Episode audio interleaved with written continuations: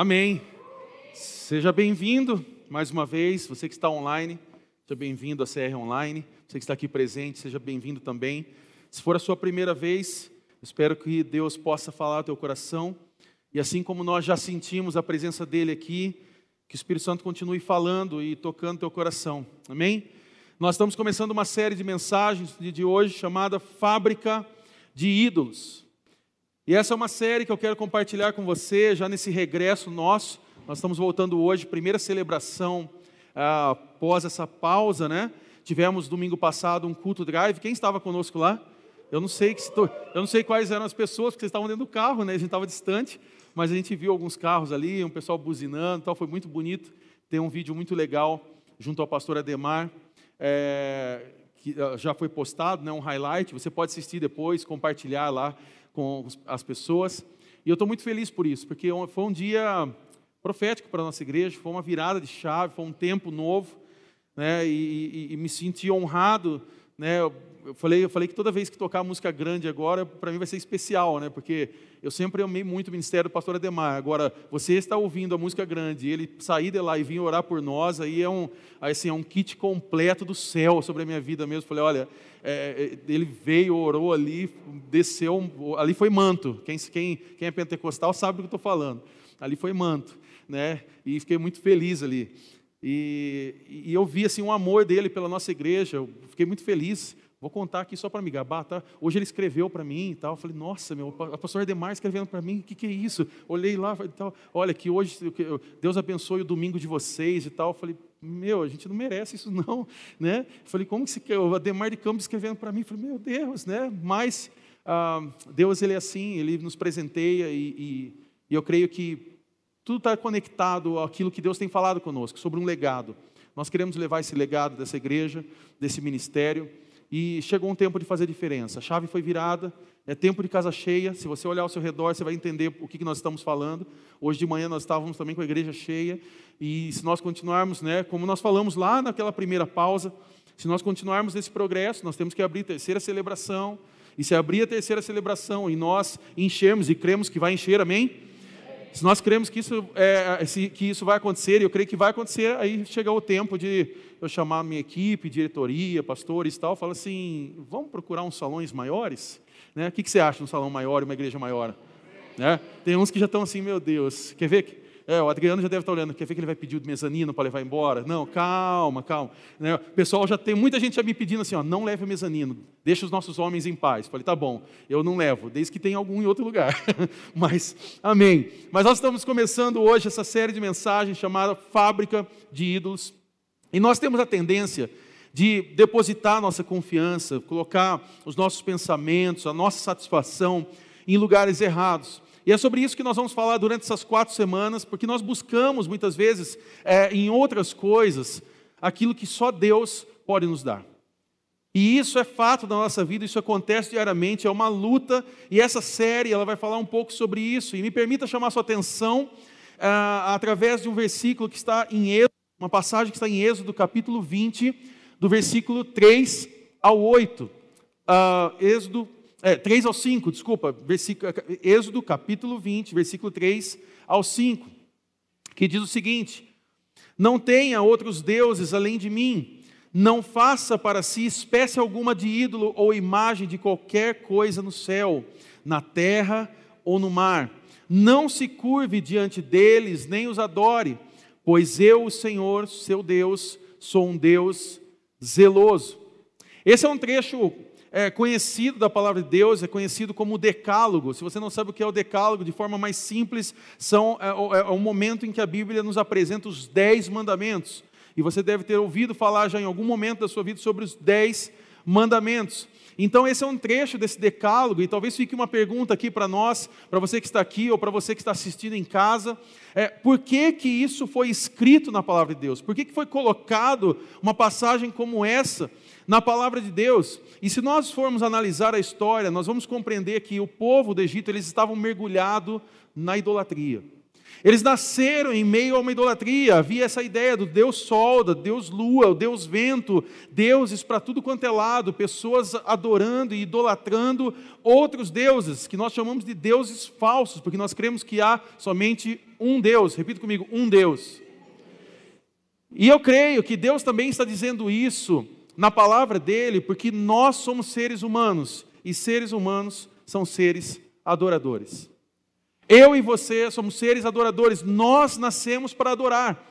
Isso é fato. E se você não adorar ao Deus verdadeiro, ao Deus Todo-Poderoso, você vai adorar alguma coisa. Se você não adora a Deus, alguma coisa vai ser objeto da sua adoração, vai ser pauta da sua adoração. E o que Deus ele está ensinando nessa passagem é que eu e você, nós devemos adorar somente a Ele. Deus está nos ensinando isso. Se você olhar a continuação do versículo, você vê isso: não faça para si espécie alguma de ídolo ou imagem de qualquer coisa no céu, na terra ou no mar. Não se curve diante deles, nem os adore, pois eu, o Senhor seu Deus, sou um Deus zeloso. Espécie alguma de ídolo ou imagem.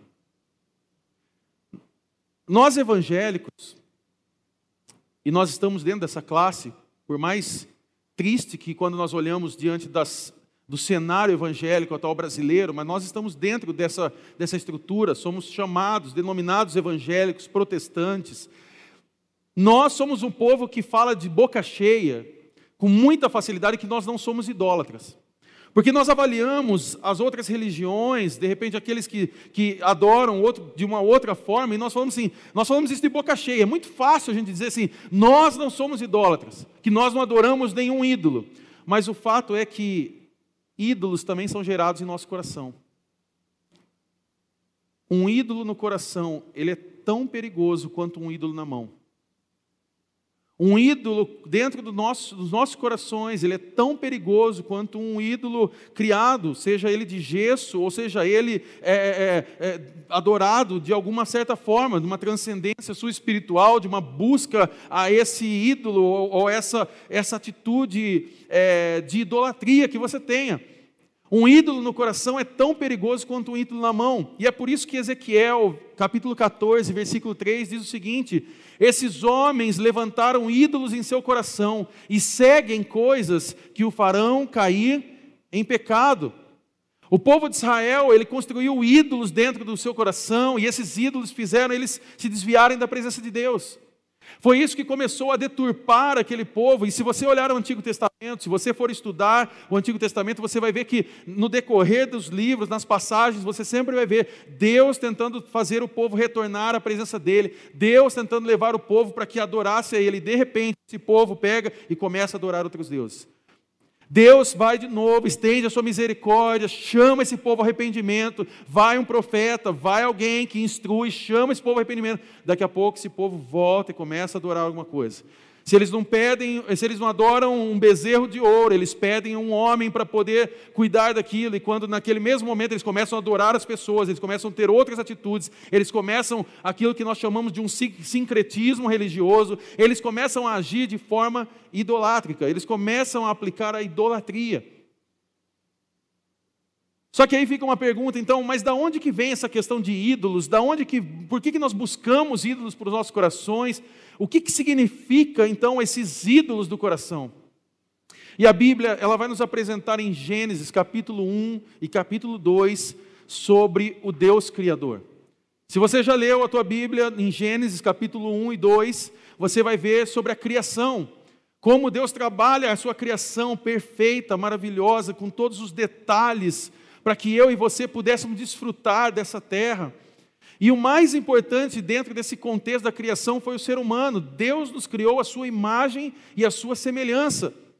E Deus ele coloca o, o, ser humano num lugar estratégico. Deus ele coloca o ser humano num, num lugar de liderança, de governo.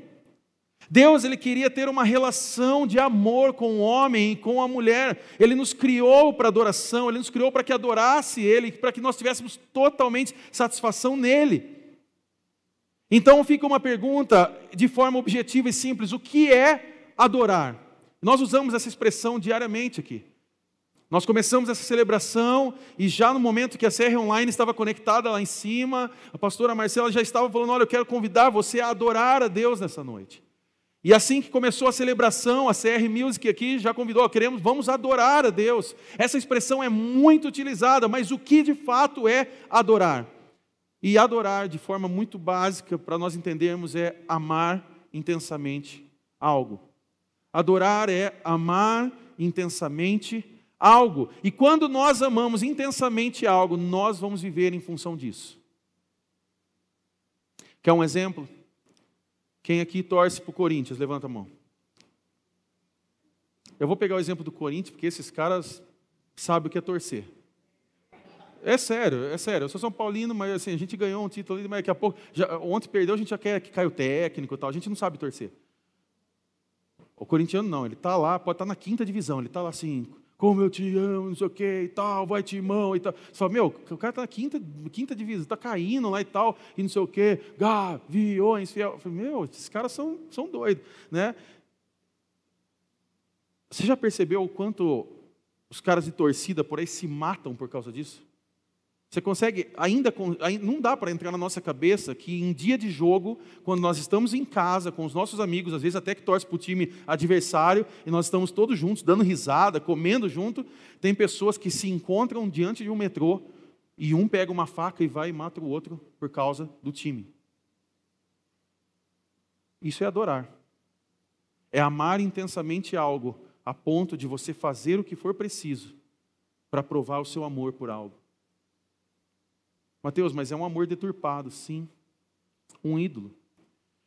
A palavra no hebraico para adoração significa curvar-se, inclinar-se, ou seja, adoração é isso, é se render, é se inclinar a algo, ou a um Deus, ou ao Deus Todo-Poderoso. Então, nós entendemos aqui que ídolos é quando nós, quando nos rendemos a qualquer coisa mais do que o nosso Deus Criador. Entenda isso nessa noite. Ídolos é quando nos rendemos a qualquer coisa mais que o nosso Deus Criador.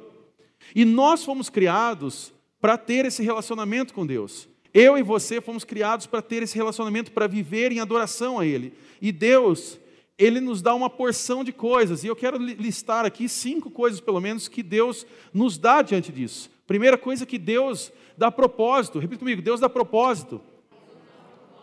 Gênesis 2, Versículo 15 diz: O Senhor Deus colocou o homem no jardim do Éden para cultivá-lo e tomar conta dele. Ou seja, Deus ele criou o homem para uma missão, havia uma missão estabelecida para o homem, há um propósito estabelecido para o homem. Deus deu um trabalho para Adão, para ele cultivar e cuidar daquele jardim. Ele era escolhido ali como o jardineiro, como aquele que ia cuidar daquele espaço, daquele lugar maravilhoso, do paraíso um lugar que era para todos nós estarmos juntos, habitando, vivendo num mundo perfeito. E por mais que você ache que não, o trabalho, ele é algo dado por Deus, ele é algo criado por Deus. Adão foi chamado para servir a Deus. E muitas pessoas acabam pensando que servir a Deus é se tornar pastor. Muita gente acha que servir a Deus é se tornar um missionário num país onde está havendo um caos e você precisa levar a mensagem do Evangelho. Não que isso não seja, eu creio que isso seja, e obviamente a Bíblia nos ensina sobre isso, sobre pastoreio, sobre ser um missionário, mas isso não tem nada a ver com a Bíblia na questão de que só isso é servir a Deus. Deus está nos chamando e nos chama para servir em tudo que nós fazemos, tudo que eu e você fazemos é sagrado. Por isso que eu não gosto de pensar na ideia de cargo, e sim o encargo. Porque ter um cargo, usar uma roupa, ter um, um nome dentro de uma igreja, não te faz alguém maior ou melhor do que alguém que está aqui dentro da igreja sentado. Eu me preocupo quando as pessoas muitas vezes, olha, se não for dessa forma, eu não sirvo mais. Eu me lembro no passado que nós tínhamos algumas pessoas que passaram pela nossa igreja durante esses 20 anos. E já passou muita gente abençoada, mas já passou muita gente também, assim, estrambelhada, assim. E, e eu me lembro no passado, conversando com o pastor Marcelo, e ele me contando que uma vez ele foi pregar e, e a, gente, a gente ficava muito na cabeça dele, porque ele pregava de terno e gravata e tal. Ele falou, meu, não precisa disso, você não vai para uma reunião de negócios, né? vai pregar de boa, põe uma camisa e tal. Né? E ele foi se soltando um pouco assim tal. Né? E, e, e um dia ele pegou e tirou a tal da gravata, e ele foi pregar sem a gravata. E eu me lembro que uma pessoa falou assim, foi, olha, o culto não foi abençoado. E foi porque o pastor tirou a gravata, a unção não estava mais nele. Eu falei, meu Deus, onde que está essa gravata? Eu quero levar para casa, porque se a gravata que resolve tudo, né? Vamos lá, a unção da gravata, né? O pessoal cria cada coisa aí, então, bom, deixa para lá, não vou falar não. Está online aí, depois da processo. É, e gravata, e aí eu me lembro de uma, de uma época que tinha um, um pessoal acho que era o Ministério Diaconato, na época eles usavam umas camisas, os negócios apertados. Negócio... Falei, meu, esses caras estão, sabe, parecendo né, chofeira de restaurante chique, né? Que fica ali na frente e tal. Pois não, posso levar seu carro para lá. Então eu falei, falei, meu, deixa esses caras mais à vontade e tal, solta eles um pouquinho. E aí, acho que foi mudar, e aí uma das pessoas falou assim: se tirar a camisa minha, eu não faço mais parte do ministério. E aí, na época, o pastor falou: tá bom, entrega aí o cargo então, filho, né? Porque a gente não está preocupado com um cargo, né, com a roupa, e sim com um encargo que Deus nos chamou a fazer. Né? Então, o ponto não é o que você veste e tal. O pessoal estava me enchendo a cabeça já que eu tinha que começar a usar blazer. Eu falei, misericórdia, né? Aí, misericórdia, mas já comprou um já, né? Aí, agora, vocês não, eu não vou usar gravata, por favor, viu? Não, não, precisam, não precisa dar de presente, não. Mas Deus nos chama para nós servirmos em tudo. Tudo que você faz é algo que pode agradar e que pode servir de adoração a Deus. Se você está numa faculdade, se você está exercendo seus estudos, se você está amanhã, amanhã você vai para o trabalho, e a hora que você estiver no trabalho, esse é um ato de adoração, porque quando você trabalha de forma correta, você glorifica o nome de Deus. As pessoas olham para você e falam: quem que é essa pessoa que trabalha tão bem? Quem é essa pessoa que é competente? Quem é essa pessoa que ele tem caráter? Ele é um cara que tem uma conduta, e automaticamente as pessoas vão olhar e falar: ah, é tal pessoa. Ah, ele é cristão. Hum, eu, ah, entendi. É uma pena que muitas vezes isso não está acontecendo, né? Eu ouço muitas vezes pessoas falando assim, ó, é, contrata-se, não sei o quê, só não quero que seja evangélico, né? E aí você fala, misericórdia. Né? Eu pergunto para alguns empresários, falo assim, ó, viu, vocês estão com inadimplência e tal? Eu estou, os crentes não pagam. Falo, misericórdia. Né? Que a gente não faça parte desse time, que você não seja passado para trás e que você não passe alguém para trás também, né? E Adão aqui, então, Deus deu a Adão aqui um sentido de vida, e isso é importante para nós. Há uma frase do Viktor Frankl, ele diz que o homem pode suportar tudo, menos a falta de sentido na vida. Esse é um dos motivos que muitas pessoas hoje estão sofrendo, porque elas não encontraram ainda um sentido para a vida. Deus também nos dá liberdade. Gênesis 2, versículo 16 e 17 diz o seguinte: Mas o Senhor Deus lhe ordenou: Coma à vontade dos frutos de todas as árvores do jardim, exceto da árvore do conhecimento do bem e do mal. Se você comer desse fruto, com certeza morrerá. Uma exceção. Repita comigo, uma exceção. E talvez fique para você a pergunta, então, que peraí, Deus dá liberdade, mas pode, mas não pode comer. Por que, que Deus colocou essa árvore no jardim, então? Se Deus queria gerar liberdade sobre o ser humano, por que, que ele coloca então essa árvore abençoada, para não falar outra coisa, nesse lugar? E aqui para mim surge uma grande resposta, porque Deus ele coloca essa árvore porque essa árvore representa a nossa liberdade. Deus coloca essa árvore para realmente representar a nossa liberdade, aquilo que nós chamamos do nosso livre arbítrio. E aqui nós tínhamos livre-arbítrio naquele momento, nós tínhamos esse poder de escolha, de decisão, e é, nesse exato momento havia uma opção, havia uma escolha, e o que Deus estava ensinando para Adão e Eva aqui é que se eles comessem daquele fruto, essa atitude iria destruir a vida deles. Mas Mateus, então, como assim uma liberdade? Que liberdade é essa que tem regras? Eu chamo isso de liberdade e continua afirmando que a liberdade, o próprio escritor Valdeci Nogueira, ele diz algo interessante. Ele diz: liberdade sem limites não é benefício, é uma concessão para o caos. Eu me lembro na época de adolescente, roqueiro e tal, que eu queria né, ser o revolucionário e tal. E quando você é revolucionário, você veste qualquer coisa, você não sabe nem o que o cara pensa, você vai colocando, você coloca a camiseta dos caras que revolucionou, depois você descobre que não revolucionou nada, que esses caras eram um problema para a sociedade. Mas enfim, na época tinha uma coisa, acho que se você já deve ter passado por isso, ou alguns passaram pelo menos na escola, que era aquela ideia de você pegar o corretivo e sair colocando o nome de banda no tênis. Assim, alguém já fez isso? Pelo amor de Deus, só alguém levanta a mão só para não falar que estou sozinho. Ok, pelo menos eu, a Débora, mais alguns aí já fizeram isso, que bom. Né? E a gente fazia isso, por quê? Porque a gente era um bando de louco mesmo, a gente gostava de mostrar as bandas que a gente gostava e tal, a gente queria mostrar isso para a galera, porque isso era atitude e tal. E eu lembro que um dos símbolos que eu colocava, sem saber o que era, era aquele A junto com uma bola, assim, em volta, que é o símbolo da anarquia. E aquilo, para mim, era um negócio, uau, anarquia. Por quê? Porque nós não precisamos ter governo, abaixo a todo governo, nós não precisamos de liderança, nós sabemos o que fazer e tal. E eu lembro que eu comecei a me aprofundar nisso, fui querer ler os filósofos anarquistas, Bakunin, tanta coisa que eu fui buscar, e de repente eu comecei a parar e pensar, mas peraí, se realmente existir toda essa liberdade que todos querem ter, se cada um tiver um ponto de vista de liberdade, isso aqui vai virar uma guerra. E todas as vezes que foi proposta essa ideia da anarquia, a anarquia sempre trouxe o quê? Destruição, bagunça. É exatamente isso que Deus não estava querendo que acontecesse. É necessário sim o limite, por mais que você possa. Não, mas precisa ter limites, precisa ter limites. Você sabe disso porque você educou seus filhos. Se você falar para o seu filho, fala assim, faz o que você quiser, o que, que vai estabelecer na sua casa? O caos. Quando você voltar na sua casa, deve estar pegando fogo a casa. Porque fala, por quê? Ah, eu quis tacar fogo. Simples. Eu posso todas as coisas, eu posso fazer, você deixou. Né? Então, Deus aqui está propondo um limite para que não fosse gerado esse caos. Deus dá liberdade verdadeira. Deus também nos dá integridade. Gênesis 2, versículo 25 diz: O homem e a mulher estavam nus, mas não sentiam vergonha. Não havia maldade, não é como hoje que nós olhamos e hoje tem essa, essa concepção da sensualidade que nós olhamos e, e, e começamos a, a, a, criar julgamentos, estereótipos por, causa daquilo que a pessoa veste, ou conforme o determinado tipo de roupa que a pessoa veste, você cria um sentimento em você pecaminoso. Não havia isso, havia uma comunicação de Deus com o homem e havia é, essa nudez era uma nudez santa, não é como nós vemos hoje algo, algo horrível, algo que nos gera medo, que gera consequências consequências. Eu não sei se você já teve aquela experiência, se você teve, você não precisa nem levantar a mão para não ter mais aquela experiência de você sonhar que um dia você está andando em algum lugar muito movimentado e você está nu. Não sei se alguém já teve esse tipo de sonho, que você acorda assustado, apavorado, e você fala, meu Deus, o que está acontecendo aqui? Eu estou dentro de um shopping. E aí você acorda e fala, não, estou no meu quarto, glória a Deus. É?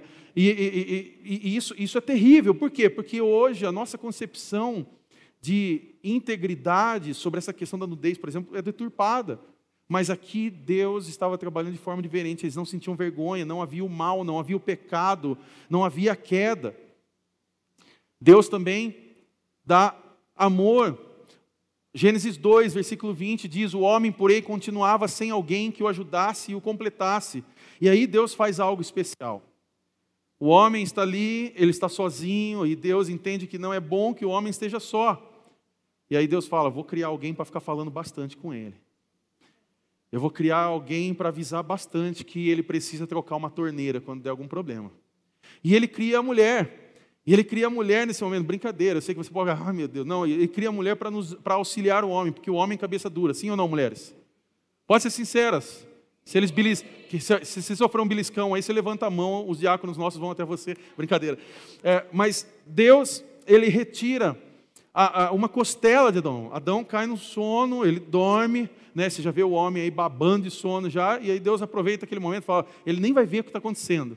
Né? E ele já resolve o problema ali, cria a mulher. E aí Gênesis 2, 22 diz o seguinte, dessa costela o Senhor Deus fez uma mulher e a trouxe ao homem. Imagina Deus chegando com esse presente ao homem, chegando com a mulher falando, Adão, vem cá um pouquinho, olha o que eu tenho para você. E de repente Adão olhando e tipo, uau, que Deus maravilhoso. Deus, pelo amor de você mesmo, que fantástico. E ali está a mulher, e ele, eu imagino ali Adão já tipo assim, e aí? Posso, já posso ir? Como que é? Posso dar um passeio? Né? Deixa eu mostrar umas coisinhas ali para aquele lado, ali posso dar uma volta com ela. E Deus, Ele deu amor. Deus também dá satisfação. Gênesis 1, 31 diz o seguinte: Então Deus olhou para tudo que havia feito e viu que era muito bom. E tudo que Deus fez é bom. Então fica a pergunta para nós essa noite: então o que foi que aconteceu? O que foi que aconteceu então que estragou tudo aqui? Então nós temos, no decorrer da história, nós temos a serpente, e essa serpente intitulada, é, com esse nome serpente, mas que é o diabo. Se você vai para Apocalipse 20, versículo 2, isso vai dizer lá, ele prendeu o dragão, a antiga serpente, que é o diabo, Satanás, e o acorrentou por mil anos. Então nós temos essa história da serpente em Gênesis capítulo 3, versículo 1. A serpente era o mais astuto de todos os animais selvagens que o Senhor Deus havia criado. Certa vez ela perguntou à mulher: Deus realmente disse que vocês não devem comer do fruto de nenhuma das árvores do jardim? Para para pensar comigo uma coisa. Você já percebeu que o diabo, ele sempre vai trabalhar na sua vida e na minha vida com a nossa escassez, dizendo que nós precisamos de algo? Já parou para prestar atenção que o diabo ele sempre trabalha com essa ideia da escassez, do tipo, você precisa disso. Eu não estou dizendo apenas na ideia consumista de um produto, de um celular, de um carro, de uma viagem, mas quantas coisas não passam na nossa cabeça que nós olhamos e falamos assim: eu preciso disso, eu preciso extravasar, eu preciso chutar a minha família, eu preciso dar um fim nessa situação. Só que nós lemos que Gênesis capítulo 2, versículo 16 e 17 vai dizer o seguinte: coma à vontade dos frutos de todas as árvores do jardim. Ou seja, Deus, ele deu abundância para nós, ele deu vida completa. Só que o diabo, ele vai sempre dizer isso: tem algo que você não tem. Você precisa disso. Só que vamos ler Gênesis 3, do 4 ao 5 que diz o seguinte: É claro que vocês não morrerão. A serpente respondeu à mulher: Deus sabe que no momento em que comerem do fruto, seus olhos se abrirão, e como Deus, repita comigo, como Deus, conhecerão o bem e o mal. Ídolo. É, aqui entra a ideia e a deturpação de tudo. Entra a ideia do que eu posso ser Deus. Porque eu posso ser Deus, assim, mas então se eu comer desse fruto, eu vou conhecer o bem e o mal. Se Deus é conhecedor do bem e do mal, eu comer, eu também vou ser, então, assim sou Deus. E essa é a ideia que é colocada na minha cabeça e na sua até hoje, do tipo, você pode, você pode, você consegue, você sabe tudo, você pode. Não é a ideia dos coaches aí fora? Você já deve ter participado de eventos assim, você entrou naquela sala, tem um bando de doido gritando, e os caras, você pode, você consegue, você consegue, vai, você consegue. E você, ah, uh, uh, uh, uh. Parece um zoológico aquilo. Você pode. Essa é a ideia a proposta hoje. Isso começou lá em Gênesis. É aquela máxima que eu já vi em, muita, em muito texto de Instagram, muita gente que posta foto, assim, posta uma foto bonita até, às vezes está uma foto da viagem e tal, e põe assim, nada é errado se te faz feliz. Tem crente que posta isso. É, é surreal. Deveria colocar, nada é errado se te faz feliz. Assinado diabo. Ué, nada é errado se te faz feliz. Vai fazendo. O que o diabo fez aqui foi trocar a essência da ideia de adoração ao Deus, ao Deus, é, o grande eu sou, o Deus Yahvé, o Deus, o grande eu sou, para o grande sou eu. O diabo ele simplesmente virou uma chave na, na cabeça do, do ser humano, do tipo, não adore o grande eu sou, adore o grande sou eu. E a história você já conhece. Vamos dar continuidade aqui, versículo 6. A mulher viu que a árvore era linda e que seu fruto parecia delicioso e desejou a sabedoria que ele lhe daria. Assim tomou do fruto e o comeu. Depois deu ao marido. Aqui surge o primeiro marido banana da história, que estava com ela e ele também comeu. Naquele momento, seus olhos se abriram e eles perceberam que estavam nus. Por isso costuraram folhas de figueira umas às outras para se cobrirem. Como meu filho fala, ele tem quatro anos, mas ele, ele já está fazendo a teologia dele ali. E quando a gente estava lendo esse versículo para ele, ele falou: Pai, então Adão foi o cara que criou a cueca. Eu falei: ah, Não é que você tem razão? Tem, faz sentido. Ele é, porque se ele fez essas ele fez para se cobrir é cueca. Então, eu falei: Olha, rapaz, qualquer dia você vai dar aula para nós isso aí, mas tudo bem. Quando soprava a brisa do entardecer, o homem e sua mulher ouviram o Senhor Deus caminhando pelo jardim e se esconderam dele entre as árvores. Vem a queda do homem, nosso direito de escolha, o nosso livre-arbítrio vai embora, se finda. Nasce no homem então a maldade, nasce aqui, entra no mundo então a morte. Aquilo que parecia que não iria acontecer, aconteceu, vem a morte, vem o pecado. E esse é o pecado. É um doce maravilhoso. É aquele doce gostoso, bonito, aquele que você olha no Instagram que você fala, eu quero, aquele que chega patrocinado na sua, na, ali no seu feed, ali você olha e fala assim, eu preciso disso. E aí você vai para comprar, mas só que o pecado, ele é esse doce bonito, saboroso, vem numa foto atrativa, mas o sabor dele é horroroso. O sabor dele é horroroso. E é interessante que quando nós olhamos para a história, nós vemos então que Deus, ele gerou em nós propósito, ele gerou liberdade, integridade, amor, satisfação. Só que com isso vem o pecado. E no lugar do propósito, nós nos encontramos vazio.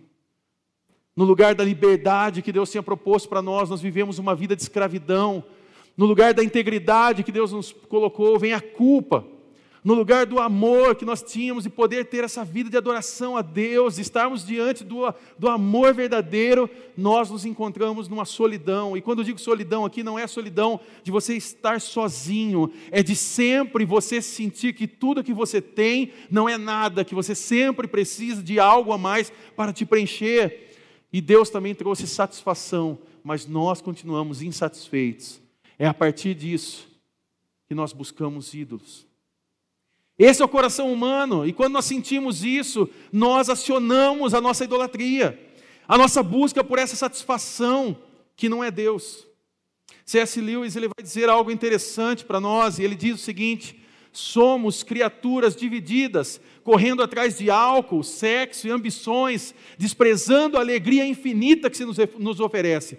Como uma criança ignorante que prefere continuar fazendo seus bolinhos de areia numa favela, porque não consegue imaginar o que significa um convite para passar as férias na praia. E a Bíblia vai dizer depois, ainda em Romanos, capítulo 1, versículo 25: trocaram a verdade sobre Deus pela mentira. Desse modo, adoraram e serviram coisas. Repita comigo: coisas que Deus criou em lugar do Criador. Pensa comigo: Deus é o todo Criador, sim ou não? Deus criou todas as coisas. Ele criou o mundo, ele criou as coisas, ele criou o céu, o mar, ele criou tudo para que nós pudéssemos desfrutar disso. O que, que o ser humano faz? Vai e começa a adorar as coisas que Deus criou e esquece do Criador. Isso nós estamos vivendo até hoje. E o Tim Keller, o pastor Tim Keller, ele nos propõe algo sobre essa questão de ídolos, e ele diz o seguinte: um ídolo é qualquer coisa mais fundamental do que Deus para a sua felicidade sentido na vida ou identidade. Então talvez a gente chegue agora nesse ponto da mensagem e talvez você diga o seguinte: eu quero identificar os ídolos na minha vida. Eu quero identificar então é, quais são esses ídolos que podem estar dentro de mim, qual é a idolatria que eu hoje, mesmo sendo um filho de Deus, eu esteja vivendo. Mateus me ajuda sobre isso. E o pastor Tim Keller pode nos ajudar novamente com uma pergunta. Qual elemento na sua vida, caso viesse a perder, possivelmente perderia também a própria vontade de viver ou a razão de existir? Qual elemento em sua vida, caso viesse a perder, possivelmente perderia também a própria vontade de viver ou a razão de existir? Talvez hoje você tenha algumas coisas sobre a tua vida que são muito importantes, e eu não quero descartar a importância de nada que você tem sobre a tua vida. A minha preocupação, e eu creio que é de Deus sobre nós, é que talvez essas coisas estão tomando o lugar de Deus, e com isso você esteja vivendo uma vida de idolatria, sem ao menos perceber, e você olha para uma outra religião, você acusa uma outra religião de idólatras, mas dentro do seu coração você esteja vivendo um coração idólatra. Por isso, um ídolo, ele pode ser uma carreira profissional. Talvez você hoje carrega um ídolo sobre a tua vida que é a tua carreira profissional. Você estudou, você tem sua faculdade, você tem inúmeros cursos, você hoje se considera uma grande pessoa na sua área.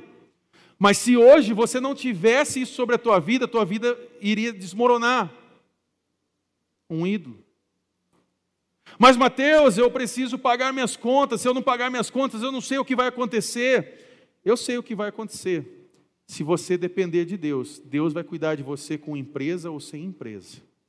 Eu tenho testemunhos de irmãos aqui, poderia trazer aqui, ficar horas e horas aqui, testemunhando pessoas que nesse momento de crise na pandemia, mesmo passando um perrengue, um caos que está lá fora, conseguiram sobreviver e estão aqui hoje glorificando a Deus, porque Deus cuidou deles nos dias difíceis.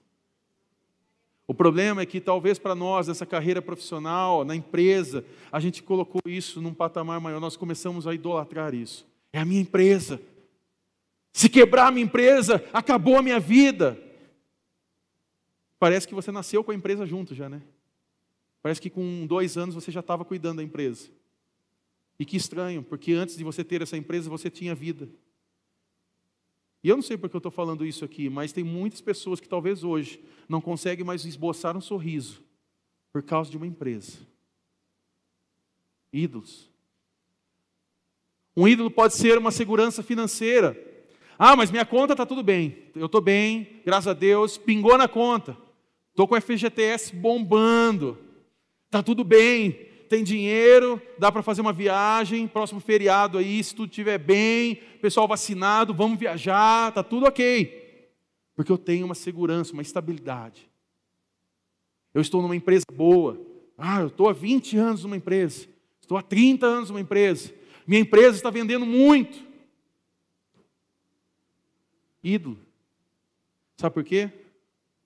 Eu me lembro daquela, daquela crise que teve em 2008 uma crise gigantesca no mundo, quando teve aquela crise dos Estados Unidos, aquela bolha estourou, os americanos sofrendo, quem lembra disso? Foi um momento assim, todo mundo preocupado, quem estava investindo dinheiro começou a perder dinheiro. E se você for procurar a história sobre essa, essa crise financeira que houve em 2000, acho que foi 2008, acho que é isso, você vai descobrir histórias de pessoas que estavam de manhã em seus escritórios e na parte da tarde ela tinha perdido milhões de dólares. Pessoas que de manhã estavam milionárias e após o almoço estavam vivendo um fracasso. E é interessante e triste ao mesmo tempo que quando você olha a história dessas pessoas, existem várias pessoas que naquela crise de 2008 se suicidaram. Tem histórias de empresários que eram bem-sucedidos, que ao acontecer aquilo e, e, tudo desmoronar, bilionários, pessoas que perderam milhões, bilhões, que perderam tudo, naquela crise. Pessoas tomaram remédios e mais remédios e pularam do prédio ao qual eles trabalhavam. História de pessoas que pularam do nono andar assim que descobriu que já não tinha mais aquele recurso no seu banco. Ídolos. Segurança financeira. Se eu tiver dinheiro, está tranquilo. Um outro ídolo pode ser os bens materiais. Meu carro. Ninguém toca no meu carro. Para lavar eu vou, pago para lavar, mas fico acompanhando. Ó, oh, cuidado aí, hein? Paguei caro para ter um desse. Gente que não pode dar uma carona para um irmão porque não é meu carro. Seu carro. Comprei com meu dinheiro. Aí você vai atravessar um farol vermelho, vê um carro, arrebenta você, acabou seu carro e de repente acabou até a tua vida. A minha moto. Aqui, minha nave. Não é assim? Lavando a nave, passeando, e não sei o quê, e tal. A foto do boleto ninguém põe. É, porque só quem, quem passa o aperto lá sabe, é, boleto ninguém põe. Mas a gente tem que mostrar. Porque, sabe por quê? Porque isso vem uma chuva de likes, de curtida, de amei. E aí, quando acontece isso, a gente faz assim. Ah, que prazeroso. Isso gera prazer. O prazer da, da, dessa geração de hoje é ter likes. Quanto mais curtida, melhor. Uma casa. Não, tenho uma casa com piscina. Olha só, sextou, churrasco, Final de semana vai ser top. O que, que adianta você ter uma casa com churrasco, ser top e não ter amigo para entrar na sua casa? O que, que adianta você ter uma casa com todas as coisas e não ter Jesus habitando nela, só o ódio, a raiva dentro do teu lar? O que, que adianta você ter uma casa e ter lá, eu vou fazer um churrasco, mas quem vai vir? Ninguém quer ir na tua casa, porque você é um cara chato demais. O que, que adianta? Bens materiais, apego, aparência física. bombadão. Né? Fazendo meu whey protein aqui. Tipo, mano, quem que tá aí preocupado com seu whey protein, velho? Por que, que a gente precisa ver teu whey, cara? Toma ele então, né, meu? É porque não tem a ver com a pessoa querer fazer aquilo. Ela, ela precisa que as pessoas se animem e que elas aplaudam, dizendo: É isso, nós te adoramos, é isso mesmo, continua posta mais alguma coisa para a gente dar um like. É isso que entra na nossa mente. Todo mundo passa por isso, eu sou tentado a isso, você é tentado a isso também. A igreja fica cheia, a gente posta, igreja cheia. Dificilmente a gente posta a foto dos aconselhamentos que a gente pega aqui. O irmão quer sair da igreja, deixa eu postar a foto dele aqui, ó, última vez com a gente. Hashtag, tô triste.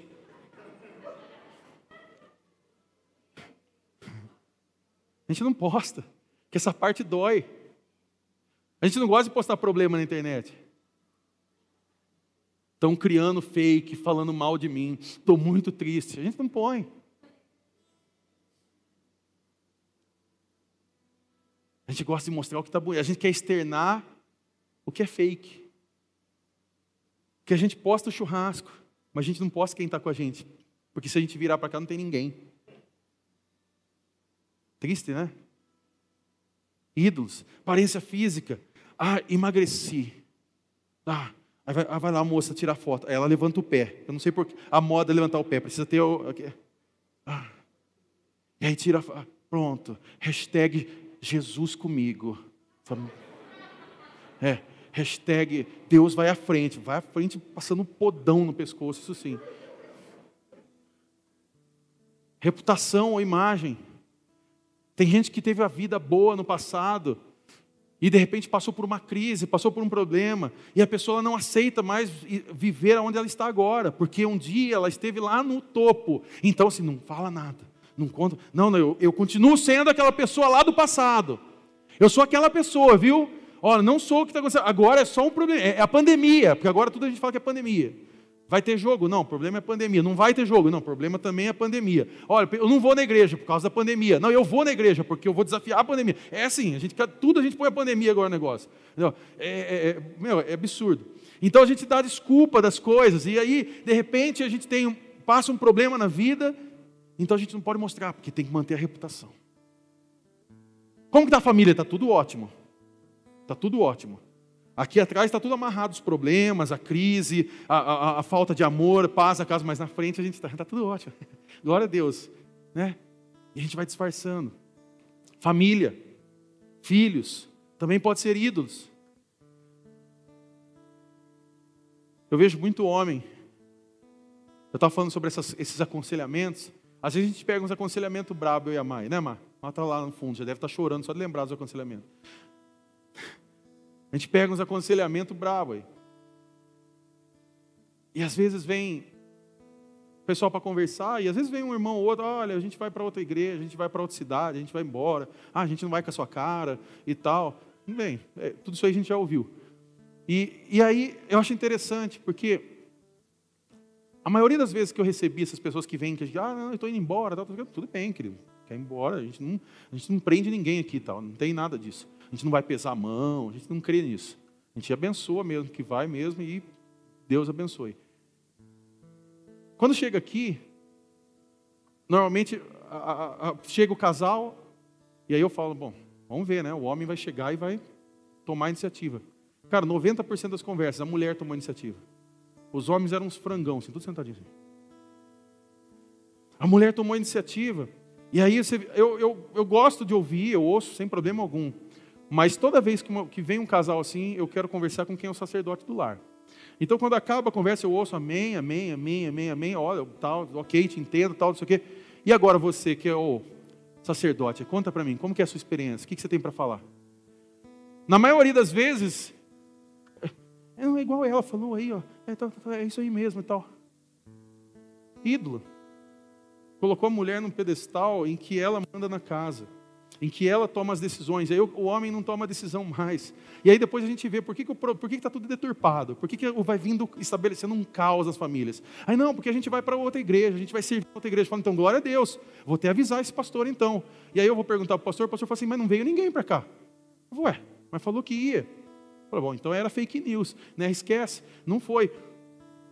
Ídolos, filhos, Filhos que são considerados reizinhos. Eu nunca me esqueço uma vez que eu vi uma postagem de uma pessoa, ela postou o filho dela, filho bonito, abençoado tal. Meu reizinho.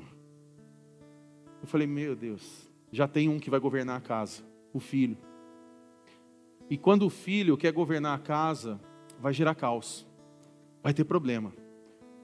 Porque enquanto os pais estão na casa e os filhos estão dentro da casa dos pais, quem governa são os pais. E você, filho, você pode estar ficando um pouquinho bravo com o que eu estou falando, mas eu não estou nem aí com você. Eu me preocupo com a autoridade dos seus pais. E se você, pai e mãe, hoje não tem autoridade sobre o teu lar, levante hoje essa autoridade, porque isso é estabelecido por Deus, é confiado a você e você vai dar conta disso. Quem manda nesse lar aí são os pais, não são os filhos. Filhos obedecem. Se filho não quer obedecer, o que, que ele faz? Ele pega então, ele pega o dinheiro dele, o trabalho dele, aluga uma casa e vai embora. Simples. E aí ele paga as próprias contas. E aí ele vai viver a vida dele. Eu já atendi famílias aqui que a, a, a, o filho queria, ser, queria mandar na casa, queria depois ir embora. Não, então tá bom, eu vou embora. Pai, paga para mim as contas, então que eu vou embora, aluga um lugar para mim. Ué, mas não é o machão? Não sabe tudo da vida? Vai lá viver o mundão lá fora. Vai ver como que é lá. Eu já trabalhei com jovem, eu sei o que eu estou falando. Tem uns bem folgados. E um dia a gente estava conversando sobre essa história de reizinho em casa, acho que no carro ou em casa, e meu filho virou e falou assim: Eu sou o reizinho. Eu falei: Fala isso uma vez que você vai ser o reizinho banguelo. Ah, eu sou o reizinho. Eu falei: Fala mais uma vez, tenha coragem de falar mais uma vez, vamos ver. Não, eu não sou reizinho. Eu falei, guarda bem essa última frase. Eu não sou reizinho. Repita ela todo dia que você acordar. Eu não sou reizinho. Só tem um rei ao qual nós declaramos e nos servimos e nos dobramos. O rei dos reis. É ele que governa as nossas vidas. E quando trata de filhos, filhos obedecem pais. Se filhos não obedecem os pais, a maldição está feita, está tendo uma destruição no lar vai vir para 500 aconselhamentos com a gente, a gente vai falar a mesma coisa. Enquanto não virar a chave, o problema vai continuar. Não é demônio, não é espírito maligno, não é trabalho feito, é mau trabalho feito, é falta de trabalho do lar, falta de resolver os problemas. E por último, eu sei que você já está pensando em me assassinar no final dessa celebração, mas tem um último ídolo. O ídolo pet. Cuidado, irmão, vai dando fala a Deus, o pessoal pega você na saída aí. O ídolo pet. Sou mãe e pai de pet. E aí o cachorro, o gato, a tartaruga, como que é? Eu toda vez esqueço o seu lá, calopsita. Eu gosto de brincar com ele, que tem umas calopsita legal lá. Tudo bem que morde o dedo para burro lá, mas seja qual animal que você tiver lá, ele começa a se tornar o ser humaninho. E aí é o, oh, meu ser humaninho lindo, ai que tal, não sei o quê. E aí o problema não é você ter um, um, cachorro, o problema não é você ter um gato. Uma vez eu falei isso numa pregação, o Denis até lembra disso aí. Eu falei uma vez lá embaixo aí na Volet Sax, meu Deus. Eu lembro da postagem que a irmã fez no YouTube para mim, falou assim: "O Espírito Santo foi embora na hora que você falou do pet". Ídolo.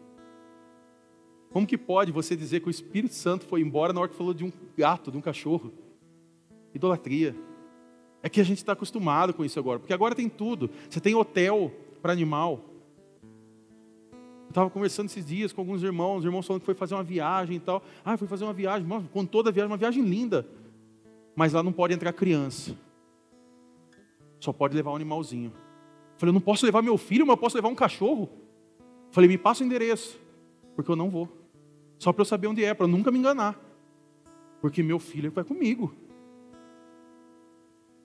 Mas agora tem hotel para cachorro, comida para cachorro, pizza de cachorro, churrasco de cachorro, comida vegetariana para cachorro. Cachorro pode virar vegan agora. É, escola. Tem todas as coisas para cachorro. Sabe, o problema não é ter essas coisas. Eu sei que muita gente aproveita. Oh, vamos aproveitar o mercado. Vamos fazer. Eu não estou nada contra aqui, irmão. Se você tem um pet shop, irmão, Deus te abençoe, viu? Não estou não tô encerrando só, só a empresa aqui hoje. Se você tiver, até fala aí no final, a gente divulga, não tem problema nenhum. A questão não é essa, a questão não é ter um cachorro, a questão é cuidar bem do cachorro também. Porque eu acho, eu acho absurdo aqueles vídeos de maltrato de animais.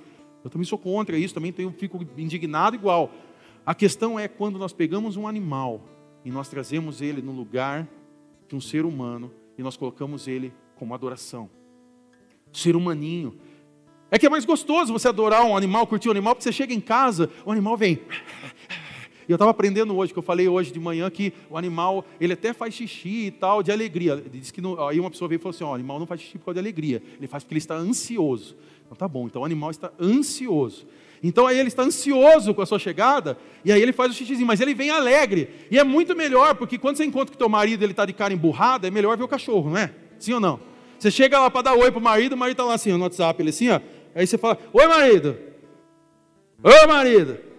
Aí você fala, vem, vem cá, meu lindinho. É, ganha umas 10 lambidas, está feito o dia, né, meu? Pelo menos o cachorro ajudou. Né? Ou você chega para sua esposa lá e tal, e, e, aí, tudo bem? Tudo bem? Nada, estou fazendo almoço aqui. É, você também, não sei o quê. Você fala, quer saber negócio? Vou lá pegar o gato. Às vezes é porque o marido e a esposa é, né, faltam com respeito também. Mas o problema não é esse. O problema é que a gente acaba colocando num patamar maior. Deixo bem claro que o problema não é você ter um animal, tenha um animal, curta o animal, brinque com ele, cuide da saúde dele, compre lá a comida necessária para ele. Mas nunca se esqueça que ele é um animal. Ele não é um ser humaninho. Ele é um animalzinho que merece carinho, merece atenção. Mas cuidado para você não estar tá trocando e colocando mais carinho no animal do que no outro animal que mora com você. Que muitas vezes é teu esposo, que às vezes é aqueles que estão ali na casa.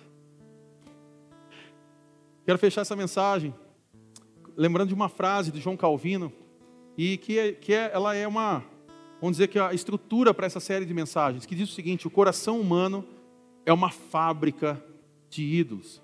E nós temos essa fábrica de ídolos, nós podemos é, ter um exemplo disso quando nós vamos, por exemplo, para uma banca de revista. Eu sei que banca de revista é algo que está para ser já quase que é extinguido, já não vai existir mais em breve, porque hoje tudo é, é no PDF, tudo você coloca no, no, no, tablet e tal. Mas quando você vai naquela banca de revista, você vê lá, revista para emagrecimento. Emagreci em 10 dias tantos quilos. O que, que você faz? Vou comprar revista, porque se eu comprar revista eu emagreço. Só que você tem que cumprir aquilo lá e nem tudo que está lá é verdade. E aí você tem que fazer toda uma aplicação para aquilo, para emagrecer, para dar certo. E às vezes é fake news. Mas você compra, porque eu preciso. Revista de viagem, você vê lá aquelas coisas de viagem. Não, eu vou para esse lugar eu vou para Marrocos, eu vou para os Estados Unidos, eu vou para Disney, eu vou para Europa, e você precisa daquilo. É aquela ideia da, da, da revista de casa. Tenha uma casa como a do artista tal, e aí você pode fazer isso com um custo bem baixo. Se pudesse fazer com um custo bem baixo, ele não tinha investido milhões na casa dele, querido. Então você não tem como. Não adianta o cara pôr um, lá um mármore do mais caro, você fala assim, ah, vou pôr um MDF que mesmo resolve. Não é a mesma coisa, não vai ficar igual. Né? E, e aquelas revistas de se torne milionário em apenas um mês. A gente já caiu nessa. Hoje em dia talvez não seja com revista, mas seja no, no marketing digital. Você vai assistir uma música, no, ouvir um clipe, lá ver um clipe no YouTube, já aparece lá, eu consegui fazer tantos mil em tal dia, não sei o quê. Você pode fazer também, clica no botão azul que está aqui embaixo, não sei o quê, você vai ser redirecionado a uma página. Não é assim? Já, todo mundo fala a mesma coisa. Aí, ou então é, é assim: você talvez já viu vários vídeos sobre ganhar dinheiro, mas se você fizer o meu curso, você vai aprender de verdade. Estamos todos milionários aqui, né? Deu certo para todo mundo, né? O cara é tão milionário que ele está vendendo curso, né? A gente não consegue pegar o negócio, né? E aí vem os efeitos da idolatria. Estou fechando essa mensagem. A idolatria gera vazio, gera culpa, gera insegurança e gera insatisfação crônica.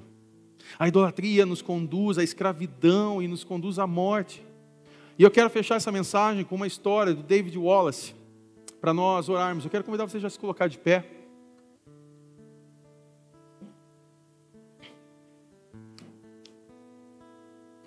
David Wallace, ele era um ateu,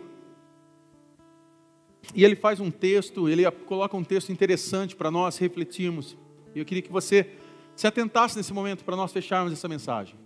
E ele diz o seguinte: Pois aqui está outra coisa que é verdadeira.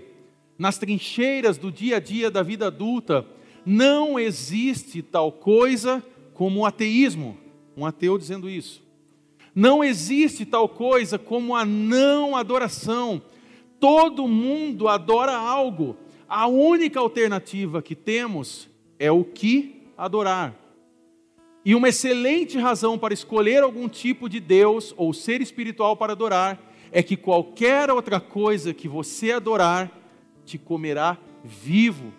E ele continua esse texto dizendo o seguinte: se você adora dinheiro ou coisas materiais, se essas coisas estão onde você encontra o verdadeiro sentido para a vida, então você nunca terá o suficiente, nunca sentirá que tem o suficiente. Faz sentido isso? Você ganha dinheiro, você quer mais dinheiro, você ganha mais dinheiro, você quer mais dinheiro, nunca está bom.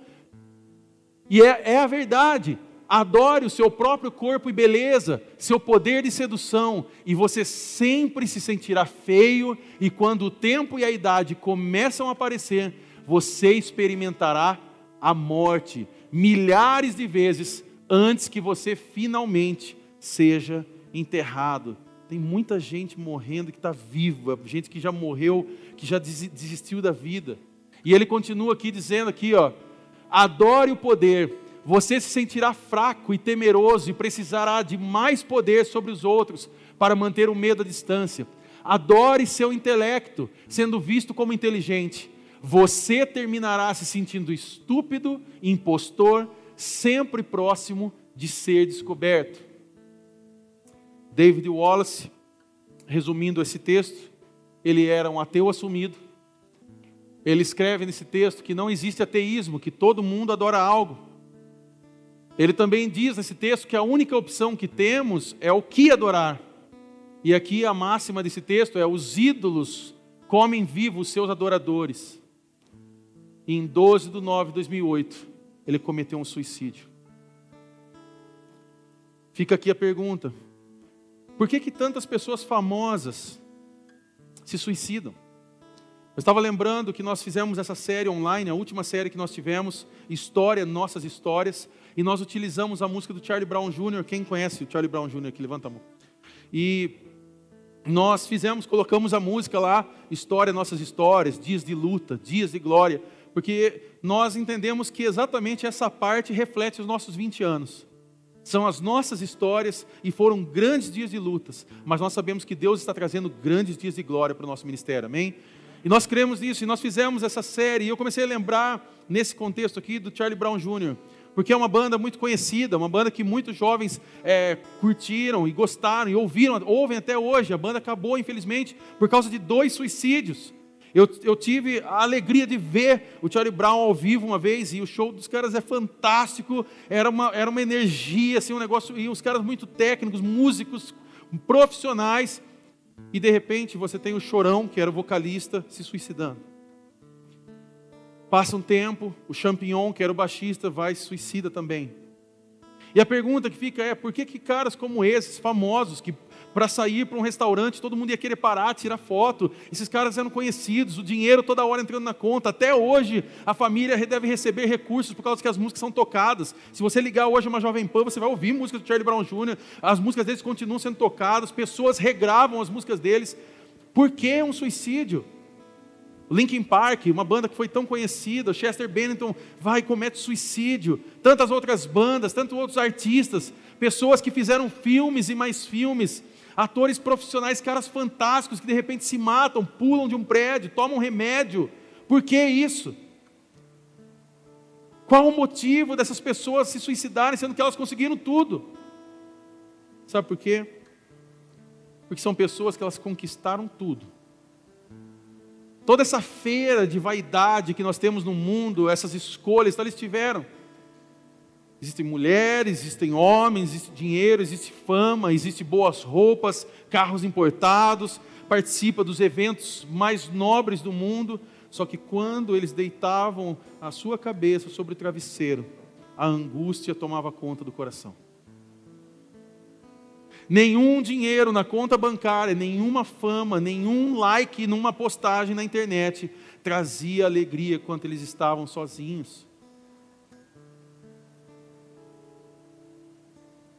Porque tudo que eles experimentaram não satisfaz.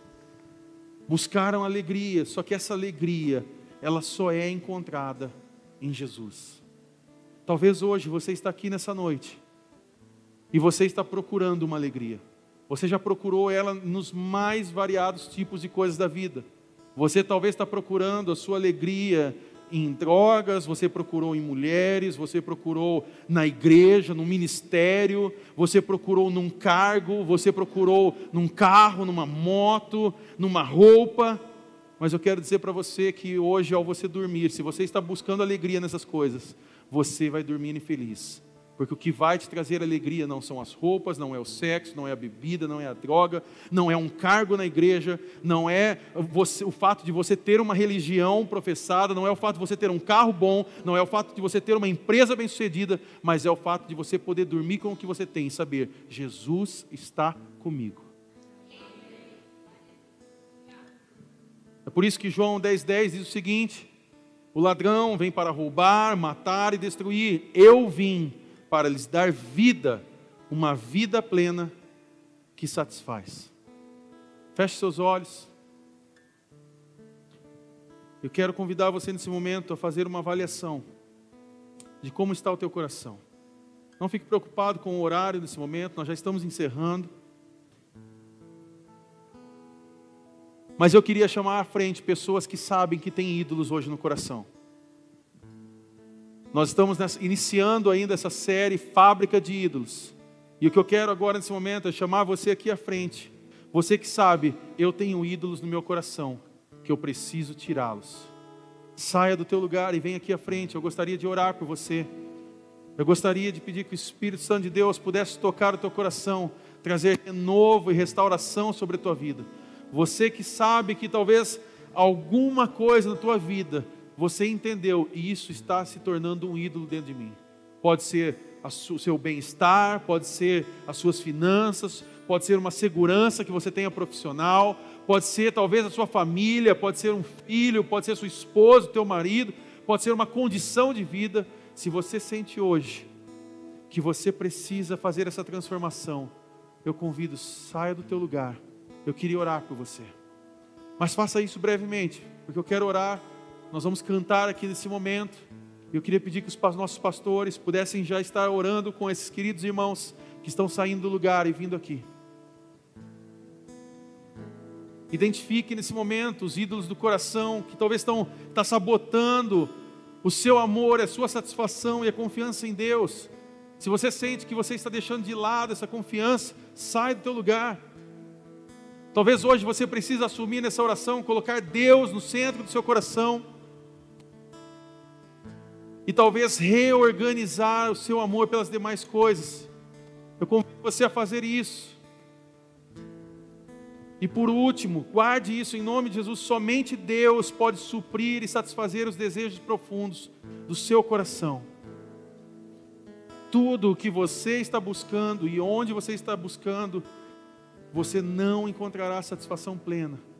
Somente Jesus pode transformar o teu coração.